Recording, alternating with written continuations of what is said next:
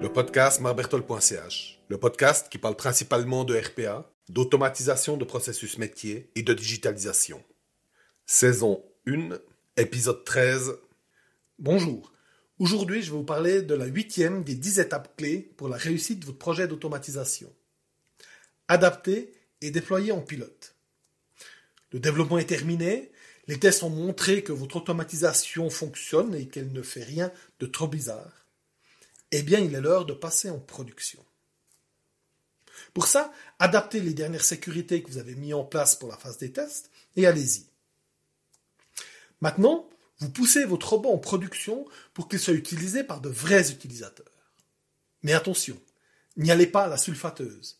Ne déployez pas tout de suite votre développement à tout le monde. Il est de bon ton de passer par ce qu'on appelle une phase pilote. C'est-à-dire que vous déployez votre automatisation à un ou deux utilisateurs qui sont un peu plus réveillés que les autres.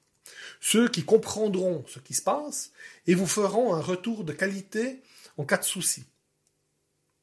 Pendant cette phase pilote, vous allez essuyer les plâtres. Donc, ces utilisateurs, c'est les premiers qui auront des problèmes. Vous allez découvrir des problèmes qui n'ont pas été vus pendant la phase des tests. Car le terrain, c'est plus un bac à sable. Maintenant, il s'agit de vraies données de production avec de vrais utilisateurs. C'est normal que des problèmes remontent pendant la phase pilote. Et c'est plutôt bien. La phase pilote sert à ça, justement. Elle sert à découvrir les derniers problèmes qui ont un, qui ont un impact mais là que sur un petit nombre d'utilisateurs. Imaginez qu'il y a un problème dans votre automatisation et qu'un chiffre doit être corrigé manuellement pour sauver la situation dans toute votre production.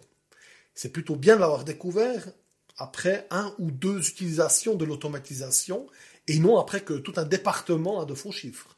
Non? Et vous l'avez certainement compris. Selon les erreurs remontées, vous devrez faire une nouvelle itération par le développement, par les tests et commencer une nouvelle phase pilote. C'est tout à fait normal, ça fait partie du cycle de développement.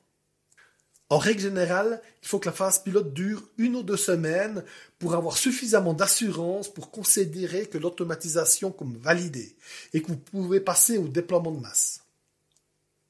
Abonnez-vous au podcast pour ne pas manquer la sortie du prochain épisode. Vous trouverez encore bien d'autres publications sur mon site, marbertol.ch, comme des vidéos, des articles et des présentations. Automatisez bien et bonne journée.